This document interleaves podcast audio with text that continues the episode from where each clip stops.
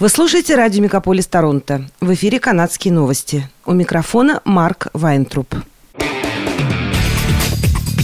Радио «Мегаполис». «Канадские новости». В эфире «Канадские новости» у микрофона Марк Вайнтруп. По словам главного санитарного врача региона Йорк в Онтарио, там подтвержден первый случай заражения вирусом омикрон ребенка, который недавно вместе с семьей приехал из Южной Африки. Ребенку еще нет 12 лет, и он не был вакцинирован. Тестирование показало положительный результат на COVID еще у двоих членов семьи. Их прививочный статус неизвестен. Заразились они штаммом омикрон или каким-то другим, в лаборатории пока не подтвердили – в настоящее время все трое находятся дома в самоизоляции.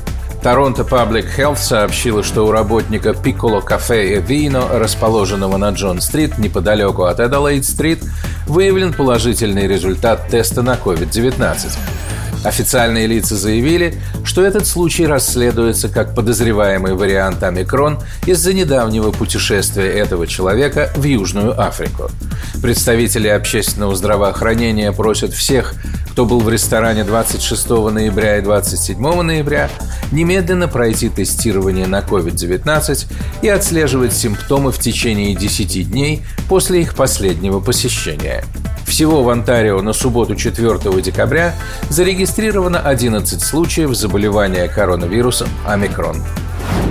В Канаде вступили в действие новые правила тестирования и изоляции по прибытии в страну, введенные правительством в связи с вариантом омикрон – Канадцы – постоянные жители страны и полностью вакцинированные иностранцы, прибывающие в канадские аэропорты из-за границы за исключением США, будут проверены по прибытии или получат набор для ПЦР-теста, который им необходимо будет сделать дома.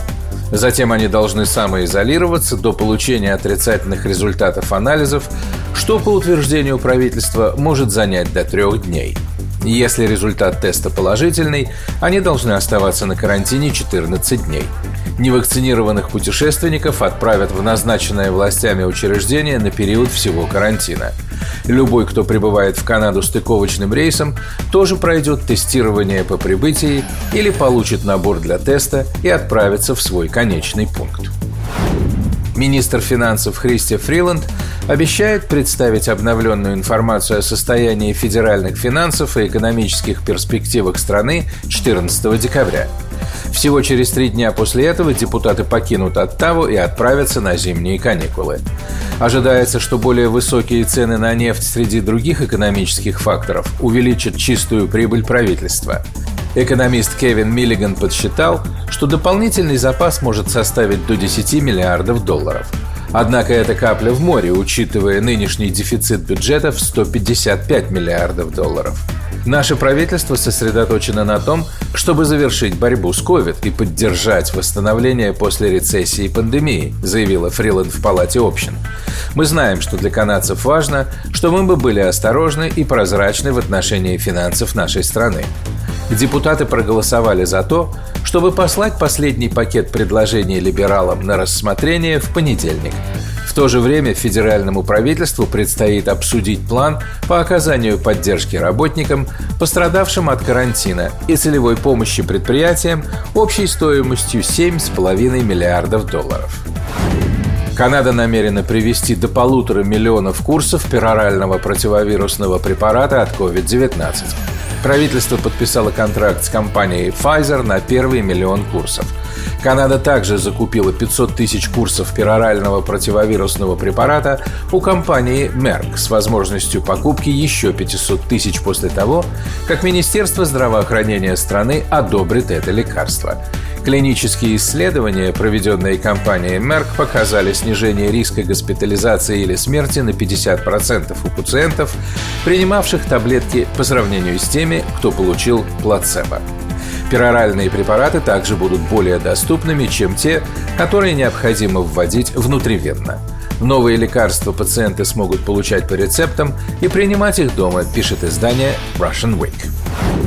Когда на прошлой неделе появилась информация, что городская администрация Торонто продлевает период, когда все муниципальные работники, пожарные и сотрудники бригад скорой помощи могут вакцинироваться с 13 декабря по 2 января, TTC получила основание последовать этому примеру и перенесла дату возможных увольнений на 27 января будущего года.